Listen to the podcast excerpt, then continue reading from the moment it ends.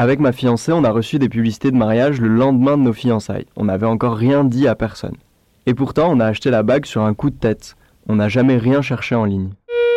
J'ai rendu visite à une amie qui était en train d'installer des caméras de sécurité chez elle. Je n'ai jamais utilisé Internet pour chercher quoi que ce soit sur la sécurité. Et pourtant, une heure après cette conversation, j'ai vu des publicités pour des caméras sur Facebook. On a voulu faire le test avec des amis dans un bar pour clore le débat. J'avais jamais vu de publicité pour des matelas en ligne, j'ai pas acheté ni même pensé à un nouveau lit depuis plusieurs années. Alors on a commencé à parler de lit, de matelas, et on glissait même des mots-clés comme king size ou acheter un matelas en ligne dans la conversation. On ouvrait Facebook de temps en temps, et résultat, en 5 minutes, deux publicités pour des matelas. Ces témoignages, on peut les lire sur le site de la BBC. Ils datent de 2017. Et vous avez sûrement déjà entendu ce genre d'histoire dans votre entourage. Peut-être même que vous, vous avez déjà vu apparaître des publicités sur Facebook ou sur d'autres applications juste après avoir eu une conversation avec vos proches. Alors, est-ce que nous transportons en permanence un mouchard dans notre poche? Orange vous présente le mémo. Bonjour Marine. Bonjour Germain. Bienvenue dans Le Mémo, votre podcast qui décrypte les grandes questions du numérique. Suite et fin aujourd'hui de notre mini-série sur le tracking via nos téléphones. On s'était intéressé à la géolocalisation dans l'épisode précédent et maintenant on va se pencher sur une question qui revient très très régulièrement sur Internet. Est-ce que mon téléphone m'écoute? Et cette interrogation, on la retrouve dans beaucoup d'articles et de forums, n'est-ce pas Marie? Oui, et comme les témoignages qu'on vient d'entendre, on tombe sur des choses vraiment troublantes.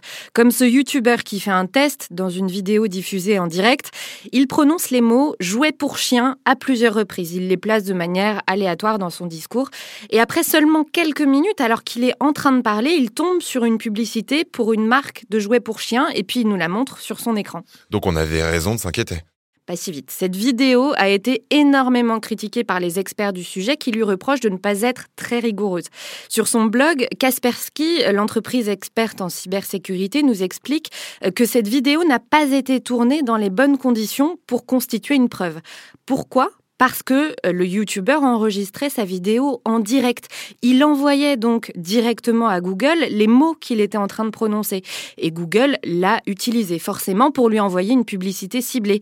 Alors on constate que euh, l'algorithme de ciblage publicitaire de Google est très rapide, ça c'est sûr, mais ça ne prouve pas du tout que l'entreprise est en train de nous écouter. Comment faut-il faire l'expérience alors pour qu'elle ne soit pas biaisée? Bah Justement, les experts de Kaspersky l'ont fait. Ils ont placé un téléphone au centre d'une table où plusieurs personnes ont discuté et prononcé le mot système de contrôle des inondations plusieurs fois.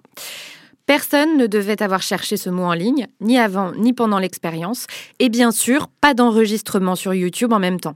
Résultat, rien. Pas de publicité pour des systèmes de contrôle des inondations.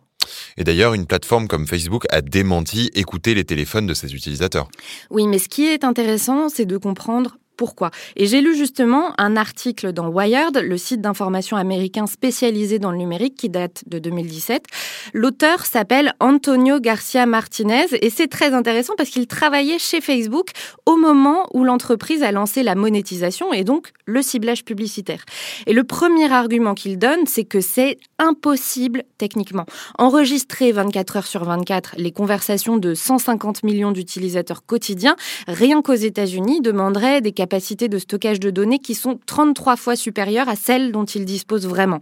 En plus, ça ralentirait énormément nos téléphones, donc on s'en rendrait compte. Mais les plateformes doivent rêver d'avoir la possibilité de faire ça, non?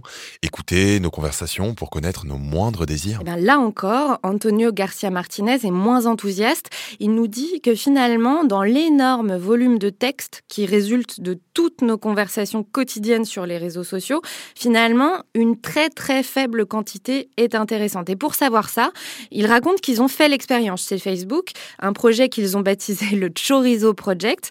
Ils ont pris toutes les données dont ils disposaient concernant les utilisateurs. Ils les ont passées à la moulinette de leur algorithme de ciblage. Donc on parle des posts, des partages, des liens. Et ils se sont rendus compte que moins de 10% avaient de la valeur pour l'algorithme.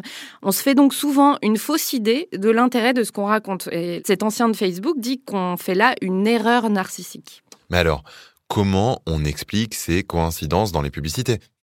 Eh J'ai lu un article sur le site d'information américain Vox. La journaliste nous rappelle que des plateformes comme Facebook sont capables de récolter beaucoup d'informations sur nous, y compris des informations que nous n'avons pas volontairement renseignées. Ces informations viennent euh, surtout des autres abonnés. Vous vous souvenez quand vous vous inscrivez et que Facebook vous demande de l'autoriser à entrer dans votre carnet d'adresses pour trouver de potentielles connaissances? Eh ben, L'information qui a le plus de valeur n'est ni ce qu'on aime, ni où on va, ou ce sur quoi on clique, mais qui on connaît. Et si un ami a acheté quelque chose, euh, qu'il a à peu près le même âge que vous, il y a des grandes chances pour que vous ayez envie de la même chose. Et du côté des autres plateformes, c'est pareil? Oui, Tristan Harris, on a déjà parlé de lui euh, dans ce podcast, c'est un ancien de Google. Il s'exprimait lors d'un événement du Milken Institute, c'est un think tank californien. Il rappelait que Google réalise des profils fantômes des utilisateurs, il appelle ça des poupées vaudou. Ce qu'il explique, c'est j'ai accumulé tous ces clics et likes sur vous qui font que cette poupée vaudou agit de plus en plus comme vous. Tout ce que j'ai à faire, c'est simuler la conversation que la poupée vaudou est en train d'avoir et je n'ai pas besoin de vous enregistrer. Mais vraiment? Mais certaines histoires de publicité apparues mystérieusement sont vraiment très très difficiles à démêler, non? Bah, c'est l'exercice qu'a fait l'équipe du podcast Reply All du studio Gimlet aux États-Unis. Une femme raconte que son fils a reçu des publicités troublantes sur son téléphone. Elle venait de lui raconter par téléphone qu'elle s'était fait saisir son parfum à la douane en arrivant en avion à San Francisco. Il a immédiatement reçu des publicités pour un parfumeur proche de chez lui sur Facebook. Mais alors comment expliquer ça? Plusieurs possibilités. D'abord, elle a recherché en ligne son parfum et la page contenait probablement un petit tracker qu'on appelle Facebook Pixel et qui permet au réseau social de savoir ce que vous faites en dehors de ces pages. Ensuite, Facebook est capable, en fonction de votre localisation du moment et de vos localisations passées, de savoir où vous serez dans les jours suivants. Parfois même, on le lui dit. Donc Facebook savait qu'elle rendait visite à son fils. Et finalement, on ne peut pas prouver que Facebook n'écoute pas nos conversations, mais on est sûr qu'il n'en a pas besoin. Mais est-ce que d'autres applications peuvent m'écouter sur mon téléphone? Oui, il existe une entreprise, Alfonso. Elle propose une solution qui s'intègre à de nombreuses applications mobiles, notamment à des jeux. C'est le New York Times qui le révélait il y a deux ans maintenant. Alors, Alfonso n'écoute pas vos conversations à proprement parler, mais repère certains signaux dans des films, au cinéma ou à la télévision. Et elle est donc en mesure de savoir que vous l'avez regardé. Et ça, ça intéresse les publicitaires. L'autre sujet d'inquiétude en ce moment, ce sont les enceintes connectées. Comment expliquer qu'elles soient toujours prêtes à fonctionner? Est-ce que ça ne veut pas dire qu'elles nous écoutent en permanence? Oui et non, parce que les applications qui font fonctionner ces enceintes ont juste assez de capacité pour repérer les mots qui doivent les réveiller. C'est ce qu'explique Antonio Garcia Martinez, l'ancien de Facebook, dans son article sur Wired. Dès qu'elles entendent Hello Alexa ou OK Google, alors là, elles commencent à enregistrer ce que vous dites. Et elles scriptent tout automatiquement et votre question est traitée par l'assistant virtuel. Mais on a beaucoup lu récemment que les enceintes connectées pouvaient être écoutées par des êtres humains. Oui, VRT, un média belge, a pu par exemple se procurer des enregistrements venant de Google, mais Amazon et Microsoft ont aussi été pointés du doigt en 2019 par d'autres médias. Ces enregistrements étaient écoutés par des humains, parce qu'un algorithme a besoin d'être guidé pour progresser. Ces auditeurs ont pour mission de dire à la machine si elle se trompe ou pas.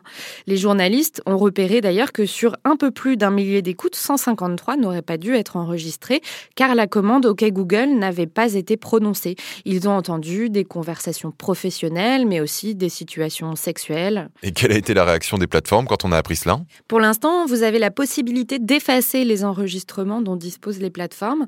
Et ensuite, elles ont réagi assez vite. Hein. Google, par exemple, a annoncé sur son blog en septembre qu'elle n'écouterait plus les enregistrements sans informer ses clients. Et petit conseil, vous pouvez facilement visualiser quelles applications de votre téléphone ont accès ou non à votre micro. Et si vous croyez encore qu'elles vous écoutent, n'hésitez pas à désactiver. En tout cas, merci Marine et merci à tous d'avoir suivi cet épisode du Mémo. C'était notre deuxième numéro consacré aux données personnelles et on revient très vite avec un nouvel épisode sur la 5G. À bientôt. C'était Le Mémo, un podcast orange.